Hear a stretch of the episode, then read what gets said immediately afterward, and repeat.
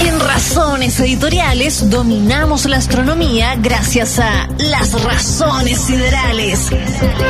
El espacio sobre el espacio, encabezado por Néstor Espinosa, doctor en astronomía y astrónomo del Space Telescope Science Institute de Baltimore, Estados Unidos.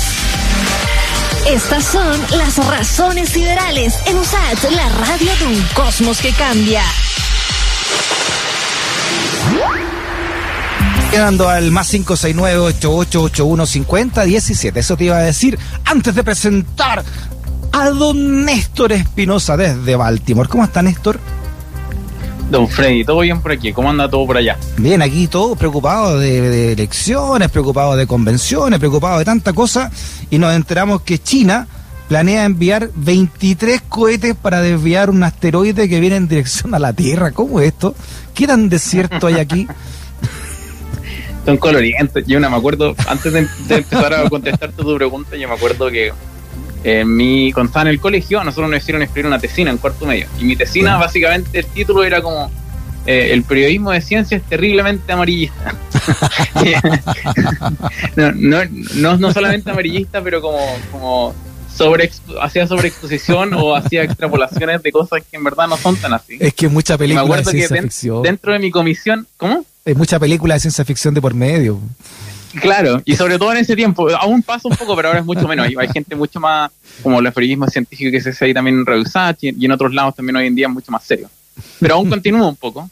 Me acuerdo que en ese entonces, cuando presenté mi, mi, mi tesina, eh, en el panel había un periodista justamente que me bajó una décima por, por decir algo como eso en, en la presentación. fue, fue muy, fue muy gracioso. Eh, y justamente mi tesina era sobre este mismo comentario, como eh, si existen en verdad allá afuera asteroides que son peligrosos para la Tierra. En verdad, hoy en día no conocemos ninguno que venga en dirección como eh, derecha, digamos, hacia la Tierra. Eh, y en particular este, que es el asteroide Venus, que fue descubierto por allá en el año 99, Ya. 1999, eh, es un asteroide que tiene una pequeña probabilidad de, de- de impactar con la Tierra, es como una en 2500, una cosa así. Ah, Eh, es como para jugarse un loto, básicamente ya. un poquito más. Eh, pero de todas maneras, eh, eh, es importante hacerse la pregunta, claro, como cómo nos defendemos si es que eventualmente viene algún objeto que puede suceder eh, en dirección a la Tierra a, a impactarlo. Y, y ahí sale justamente eh, este asteroide, eh, que es relativamente grande para comparar un poco los, los tamaños las explosiones que podrían lograr acá. Eh, esto no se compara por ahí, porque por ahí leí en un, en un artículo así como que esto es como comparable a lo que sucedía con, con lo que sucedió con los dinosaurios, con el asteroide que chocó con los dinosaurios, pero Ya. en verdad la energía que puede liberar un impacto como el de este asteroide no, no se compara nada con el de los dinosaurios. Ah, sí, ah. es decenas de miles de veces menos energéticos que eso. Ya. Eh, para que tengan una idea, eh, Venus tiene un, un diámetro de algo así como 500 metros, eh, o sea, casi, casi medio kilómetro, es una opción Sí. gigante. Cinco cuadras ¿qué claro, de diámetro. Cinco cuadras. Claro, de 5 cuadros de diámetro, justamente. igual es Es harto. como una, una corrida para una corrida para ir a buscar la micro, si es que no te paró en un paradero, pero a buscar al otro. Eso es más o menos. Eh, y eh, se, han, se han hecho hartos experimentos con respecto a se, se ha, se ha- se ha observado un montón este asteroide. Y de hecho, eh, hace un, hace un, ¿cuándo fue? Hace un par de años, el, el, el, el 2018, la misión, una misión eh, de la NASA Osiris Rex, fue de hecho y sacó un pedacito de material de, de, de este asteroide Ah, que ahora sí, viene ¿no? en camino hacia la Tierra, debería llegar ahora en el 2023. Entonces ha sido estudiado un montón. Ya. Eh, y aún así, con todos estos estudios que se han hecho de la composición, de más o menos de qué está compuesto, no es muy claro cómo, por ejemplo, si este, este asteroide eventualmente de verdad, ponte tú, chocara, eh, esa, se cumpliera esa 1 en sobre 2500 eh, probabilidades. Si estuviéramos justo en ese universo de los 2500 universos, justo estamos en ese universo que choca con nosotros. ¿Cómo lo desviamos? Claro. Eh, y se, se han propuesto varias ideas. Muchas, hay algunas que de hecho tienen que ver un poco con las películas. No sé si alguna vez viste esta película Armagedón. Sí, que pues, mandaban la, de, un- la de Bruce un- ahí a Bruce Willis. Sí, mandaban a Bruce Willis ahí a, a, a ponerle una bomba atómica a un, a un Claro. pedazo de roca en el espacio. Oye, si estuviera Eh, Jorge esa Letelier ahora, ya hubiese contado al final cómo termina Bruce Willis. ¿ah? Pero no lo yo, vamos a yo no, yo no me voy a pegar esa, un abrazo a mi, a mi suegra que, que ella se pegaría un, un- una cosa similar. Que siempre nos hace eso con mi esposa. Siempre dice, ah, estáis viendo esa película que aquí matan a ese loco. Se, ma- ahí. se manda un Jorge Letelier. un Jorge Letelier, justamente. Entonces, no, no nos vamos a pegar eso ahí para que vean la película. El es re buena, es re entretenida. Eh, pero básicamente tiene que ver con hacer explotar una bomba atómica en un asteroide. Y la verdad de las cosas es que se ha estudiado eso, y en verdad es una súper mala idea, porque si le pegáis un, una bomba atomicazo, eh, puede que te eches gran parte del asteroide, y en verdad en vez, en vez de caer un asteroide gigante, caen muchos más chicos, pero caen en distintos lugares de la Tierra. Ah. Entonces, la probabilidad de echarte alguna ciudad, por ejemplo, in- se incrementa porque hay que recordar que en términos de probabilidades de caer algo en la Tierra, la mayor probabilidad es que caiga algo en el mar, ¿cierto? Un 70% de la superficie de la Tierra eh, es el océano.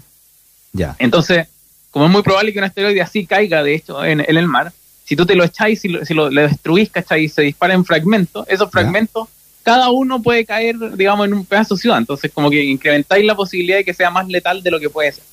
Ya. Entonces es una mala idea. Y, y ahí hay- han habido, insisto, varios estudios de, bueno, ¿cómo lo hacemos?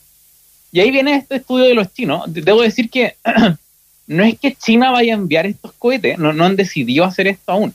Eh, este es un artículo científico que salió, eh, salió publicado online ahora, eh, hace, hace una semana más o menos, eh, y va a salir publicado oficialmente en la revista eh, Icarus eh, en, dos- en noviembre. Ya. Eh, pero es, es una idea eh, que es súper chora. Tiene que ver con el hecho de que eh, si tú enviáis algún cohete, por ejemplo, imagínate que tú quisieras enviar un cohete como para chocar en contra de este asteroide, como para desviarlo un poquito, como para pegarle un empujoncito así. Y de tal manera que no, no caiga en la, la trayectoria, no caiga justo en la Tierra, sino que se desvíe un poquito. Eh, el problema usualmente que sucede con los cohetes cuando tú los mandas de aquí de la Tierra es que los cohetes tienen como dos grandes partes principales. ¿no? Hay cachado que los cohetes son como bien largos. Sí. Cuando se lanzan, eh, Sí. la parte como la parte de arriba es la única que queda y la parte de abajo como que se, se, se desmembra. Claro. Eh, solamente la parte de abajo ayuda ¿Mm? a, a que la parte de arriba, que es donde va usualmente eh, lo que tú quieres mandar en órbita, por ejemplo, eh, solamente eso sigue volando eh, más, más hacia arriba. En cambio, la, la primera parte de este cohete, que es la parte más larga de los cohetes, eh, en general cae de vuelta a la Tierra, algunos países de manera controlada, pero otros países como China, como vimos, ¿te acordáis? Hace Claro. de semana o un mes ya, ¿Y ya eh, cayó? la primera parte de- del cohete cayó así de manera descontrolada a la Tierra. ¿Y dónde cayó al final? ¿Nunca se supo? Eh, cayó, en, un- cayó en el océano, cayó en el Ah, océano, pero ya. cayó cerquita de una isla. Ah, chuta. Como que la, la vieron, la vieron. Bueno, la cosa es que eh, en, este artículo científico a, a estos investigadores chinos se les ocurrió que si es que tu objetivo es desviar un asteroide, quizás no deberíais separar estas dos partes del cohete Sí, y simplemente hacer que estas dos partes de los cohetes vayan al, al asteroide directamente porque tenéis más masa. Ah. Esto es lo mismo que cuando tú estás jugando, por ejemplo, eh, a las bolitas, ¿te acordás? ¿Tú jugabas a las bolitas alguna vez? Sí, ¿O bueno, no? un caperuzo yo. Se hace, yo no sé, si los- la gente que está escuchando esto, yo, yo no sé si la gente juega a las bolitas en el colegio. No, ¿Se juega que hoy en día o no? La gente ya no juega. Puro computador Ah, nomás sí. ahora. Puro computador, puro celular. viejos. No, bueno. Antes sí que era- lo- Antes sí que había niños, no como ahora. Viste Claro, que los viejos le- empiezan a hacer así. antes, por ahí en por ahí en quinto básico, eh, que era el tiempo que yo jugaba a las bolitas, allá en el colegio Leona, porque después me cambié de colegio. En Leona yo era conocido como muy buen jugador de, de las bolitas. Ah, era sí, terrible ah. bueno para la cuestión. Bueno, y la cosa es que uno de los trucos fantásticos que uno tenía para las bolitas, para la gente que no sabe, la gente más joven que está escuchando, dice, ¿qué es eso de las bolitas? Eran pedazos de bolitas, así como bolitas de vidrio chiquititas, Sí. y tú jugabas básicamente a, a- a chocar con otras bolitas. Y de repente, si, si te dos cuarta una, si le chuntabas directo, A ver, pero te usted sabe, dos bolitas de la otra persona y si te, si achuntabas la bolita cerquita de otra bolita, a una cuarta de mano, te la llevabas. Néstor, ¿usted Eh, sabe lo que era? ah. ¿Usted sabe lo que era con Terre y con Meni en bolita? con Terre y con Meni. Pero Frey, son más viejos aún. Eh, pues si yo tengo más, mucho más edad que usted, pues. Yo, yo eh, Terry con Meni, el Meni era cuando la bolita pasaba por al lado de la otra y la movía. Eso ya era una chita. Y el Terry Eso. era cuando estaba eh, con tierra, digamos, y tú le agarrabas y pues, caía justo al lado y tú podías, y cambiar al cara al lado con la tierra se movía a la otra o le, ca- o le caía tierra encima, también era considerado una chita. Ay, pero era tramposo el tierre, si te diré. ¿eh? El no, tierre con no jugamos. El, el chita era chita nomás, tenéis que tocarlo. Ah, ya. Nada de, nada de cosas así. Bueno, la cosa es que una de las cosas obvias que uno ve cuando uno juega a las bolitas es que mientras más grande es la bolita, mientras más grande le pegáis a una bolita más chiquitita, la bolita chiquitita sale más lejos volando. Ya. Y viceversa, si quería pegarle una bolita gigante, tenéis que pegarle con bolitas más grandes para que se mueva. Lo mismo pasa con un asteroide. O sea, si un asteroide de, de nuevo 500 metros de diámetro, tenéis que pegarle con harta masa para poder desviarlo. Generalmente estos cohetes que te estaba diciendo hace un rato, las partes que, eh, que siguen volando, la- no la primera etapa, sino que eh, la, la parte de, de arriba de los cohetes, que es la que Ya. sigue flotando hacia el espacio, en general tiene mucha menos masa. Mm. Por lo tanto, chocar solo eso en contra de estos asteroides, el asteroide es como una bolita gigante que viene un pedacito y no, no pasa nada. O sea, a los chinos se les ocurrió ahora que si es que el objetivo de nuevo es desviar a un asteroide, quizás estas dos partes nunca deberían separarse y seguir juntas para tener más masa como una bolita más grande y pegarle más fuerte, digamos, al asteroide para poder desviar. Y justamente el cálculo, como tú mencionabas, es que se necesitan alrededor como de 20 de estos cohetes para poder desviar este asteroide en particular. Entonces, si este asteroide en particular viene a la, a la Tierra, o sea, nos damos cuenta que en verdad eh, somos, de nuevo, dentro de los 2500 universos paralelos, nosotros somos justo eso, los yuyines. Somos justo los que, los que nos va a llegar el asteroide. Eh, justamente uno de, la- de, la- de los Ah, cálculos es ya. que eh, podríais mandar 20 de estos cohetes a desviar.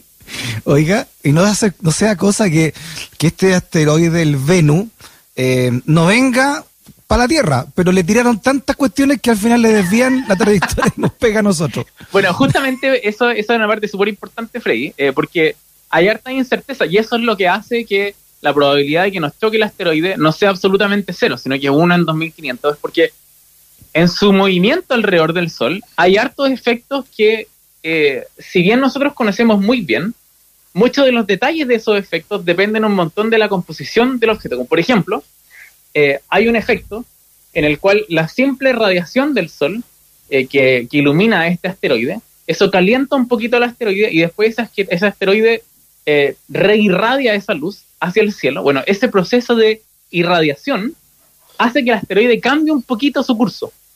¿Cachai? Solamente porque lo iluminaste, cambia un poquito, así como es como un poco bipolar, así como que tú lo, lo, lo- lo tocas un poquito ¡ay! como que como se mueve. Entonces, e- es complicado en el sentido de, de calcular la órbita precisa. Ya. Insisto, eso es lo que da esta incerteza pequeña de que pueda que exista la posibilidad de que se mueva. Y por tanto, si tú además, de- si, si de verdad, por ejemplo, China dijera, ah, ¿sabéis qué? No nos importa lo que ustedes piensen, vamos a mandar 20 cohetes igual. Claro. Puede, como tú bien dices, eh, eh, desvíen el, el, el, el asteroide de tal manera que, bueno, quizás no, no, no nos achunte, porque de todas maneras el, el, el, el impacto probable es como en el 2100 y algo. O sea, falta, falta todavía. Ah. Eh, pero justamente puede que puede que ese acercamiento ese acercamiento del asteroide falle, Ya. pero el siguiente nos pegue, ponte tú. Ah, ya, perfecto. Entonces, como tú bien decís, ha- hay que tener cuidado de no llegar y hacer cosas tontas y locas. Eh, hay que esperar. Eh, uno de los detalles del artículo eh, que es bien importante es que esto no se puede hacer de un día para otro. O sea, si a nosotros se nos ocurre que vamos a enviar esto, estos cohetes, estos 20 cohetes a desviar Venus, eh, no podemos así como, ah, se nos ocurrió hoy día y lo vamos a hacer mañana. Tiene Ah, que ser con ya. un periodo de antelación de varios años. Ya, 10 años más o menos. Es el cálculo que hacen eh, en el artículo, por ejemplo. muy bien. Eh, con con una, una medición más o menos de 10 años tenéis la precisión suficiente como poder decir, ah, vamos a desviar la órbita de manera que no, nos- no nos golpee. Muy bien, don Néstor. Oiga, se nos, se nos acabó el tiempo. Eh, nos quedamos, sí, tranquilos. Le mandamos un saludo cariñoso a Jorge Letelier que nos está mirando y nos está viendo en estos momentos. Nos está escuchando. Eh, no, porque está diciendo que le estamos haciendo bullying. Así que saluda a, don Jorge Letelier.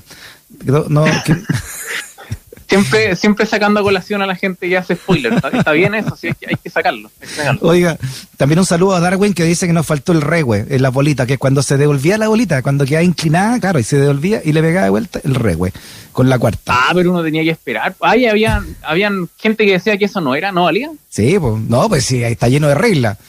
Sí, cuando- Hay eh, gente muy tramposa en este en Chile. Chita Oiga. dos cuarta una es la clave, eso es todo.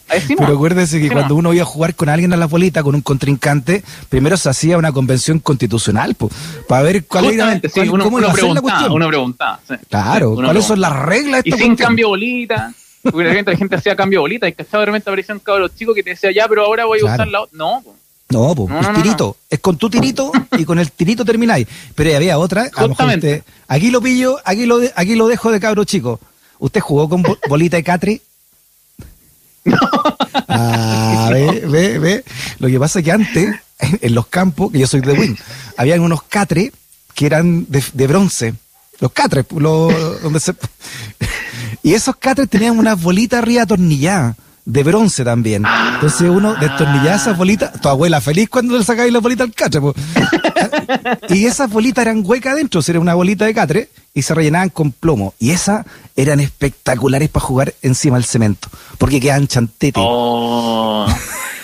Chuta, no, maté. yo llegué, no, no, sí, yo, yo llegué en las de vidrio nomás y, y las de leche, pero las de leche no se, las de leche de no se ocupaban en el suelo porque se echaban a perder. La bolita de polka. Que La era, la- que era como de leche. ya, ya, de Mira, qué bolitas, buenos recuerdos, qué buenos recuerdos. de bolitas seguimos hablando la próxima semana, don Néstor. Le mando Ya un pues, abrazo grande. un abrazo. Chao, Igual, chao, chao.